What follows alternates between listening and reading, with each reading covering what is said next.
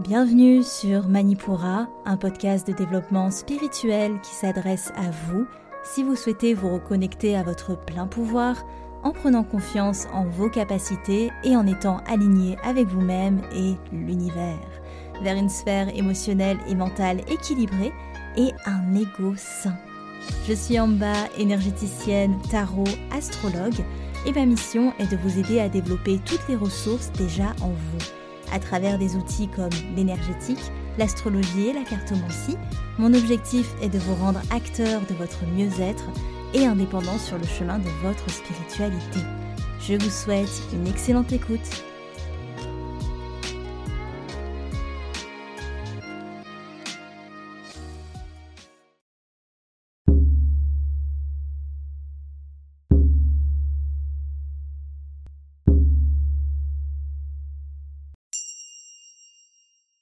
Bonjour à tous et bienvenue sur ce nouvel épisode Chemin initiatique où j'ai à cœur de vous proposer une exploration à travers le tarot pour mettre à l'honneur la cartomancie, la tarologie sur le podcast, au même titre que je le fais avec l'énergétique mais aussi l'astrologie.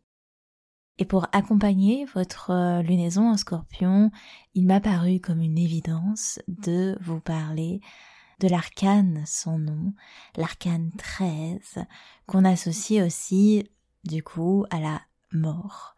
Et si elle a un nom, si elle porterait un nom, c'est le nom de la mort. Ces épisodes ont pour vocation de vous inviter à un voyage initiatique une exploration et une ouverture de réflexion face à l'énergie des symboles si riches que représente le tarot. Si ça vous parle, alors on est parti. Essayez de pas intellectualiser tout ce que je vais dire, juste laissez-vous porter par les mots, fermez les yeux et voyez quel voyage vous entreprenez à travers le récit que j'ai pu vous construire autour de cet arcane. Pour comprendre cet euh, arcane, son nom, il est intéressant de regarder en arrière et d'aller observer justement quel arcane a pu faire naître cette énergie si spéciale de l'arcane sans nom c'est l'arcane du pendu qui précède notre cheminement du jour et qui nous a permis de retourner notre regard vers un nouvel ordre. Et c'est grâce à ce changement de vision que nous pouvons maintenant amorcer le changement. Et le changement, c'est notre arcane du jour, l'action qui suit la vision. À la rencontre de l'arcane sans nom, tout se dissout. Plus rien de ce qui nous définissait ne survit le passage de la treizième arcane, l'arcane de la mort si on doit l'appeler, souvent crainte par les non-initiés, et pourtant qui porte en elle le plus bel espoir de vie du cheminement du tarot. Parce qu'elle inscrit un élan si puissant qu'il fait jaillir le nectar immortel. Cet élan, c'est celui de transformer tout ce qui venait à dépérir. C'est une carte qui fait transiter les âmes vers leurs nouvelles aventures, vers le nouveau chapitre de leur vie, vers le nouveau protagoniste qu'ils souhaitent Cet arcane partage avec l'arcane du mât, dont nous avons parlé dans un précédent épisode, une particularité a priori assez discrète quand on explore le tarot pour la première fois.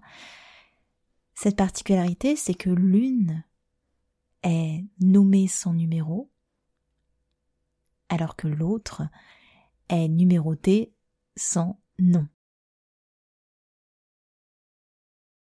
Elles traduisent chacune à leur manière cette énergie fondamentale cette impulsion de vie. Les deux arcanes amorcent un changement majeur, l'un prenant source dans l'énergie du chaos et l'autre prenant source dans le commencement qui suit irrémédiablement une fin. Sur certaines représentations récentes du tarot, la mort présente sur l'arcane sans nom porte un masque ou alors même elle n'aborde aucun visage. Et c'est l'idée que pour mourir à soi, il faut se détacher de tout ce qui a pu jusqu'alors nous donner une identité. Ce masque nous fait peur, car sans pouvoir l'identifier, il nous renvoie un sentiment d'incertitude. Et cette incertitude, pour sûr, elle nous met mal à l'aise. Sans repère ni compréhension, nous sommes poussés à regarder sans crainte l'inévitable transformation, celle qui nécessite de faire face sans pour autant avoir encore défini ce qui nous attend. La mort assure à chacun un traitement égal. Chacun a le droit de faire mourir ce qui n'a plus lieu d'épanouir. Chacun a le droit de recycler les amas de son passé. Et d'ailleurs, les coupes et couronnes jonchant le sol représentent les richesses passées qui nourriront le futur, mais dont il est primordial de se détacher. La mort ainsi laboure les dernières traces de notre ego. Sur toutes les représentations, la végétation pousse au milieu de la terre retournée, comme pour nous assurer que les vestiges et les expériences du passé nous serviront bel et bien de terreau pour nos prochaines plantations. Dans la représentation du tarot de Wade, illustrant une famille à jamais détruite, ou celle du tarot traditionnel avec l'héritage des ancêtres sous les pieds de la mort, on nous rappelle la nécessité de couper les liens de dépendance qui nous retiennent sur nos anciens schémas. La représentation de Wade avec son cavalier funeste porte plus un aspect de destruction inévitable et sans pitié, dont on ne peut détourner le regard, comme l'essaye pourtant la femme à droite. Et nos bonnes prières ne sauront stopper le cycle des choses. C'est une roue inarrêtable, et l'arcane nous invite à accepter, accepter surtout, accepter l'impermanence des choses. Si nous luttons, nous finirons par nous détruire nous-mêmes, à force de fuir ce qui tôt ou tard nous fera face. Sous l'effrayante énergie de destruction, on distingue toutefois une structure rassurante.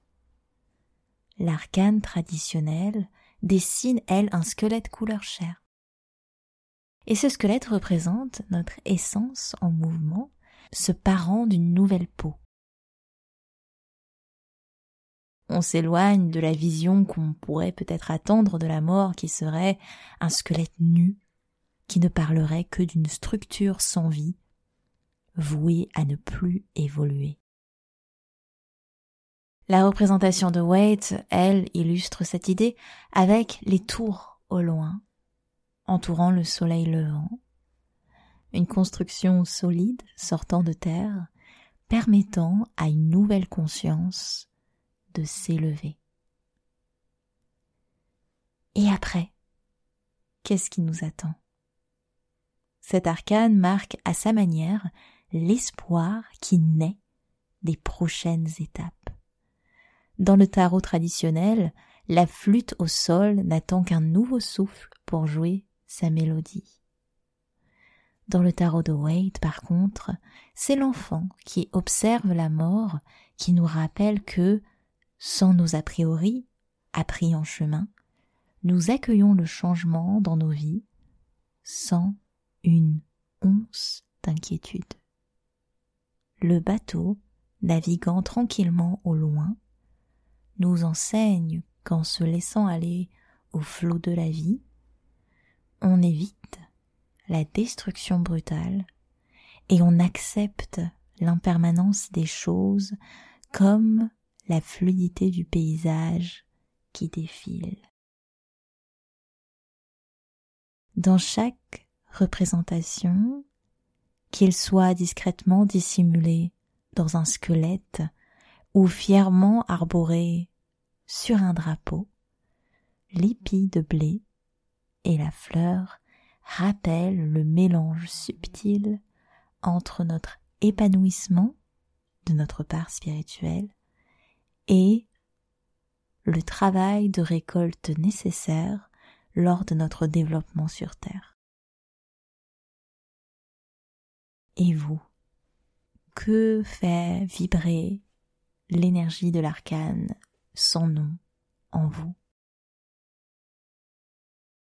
J'espère que cette petite exploration saura vous amener des observations intéressantes et vous a peut-être aussi accompagné dans la compréhension, la découverte de cette magnifique arcane qui sonde toutes les étapes de notre vie entre elles, l'arcane nécessaire pour amener un changement bouleversant certes, mais tellement, tellement, tellement enrichissant.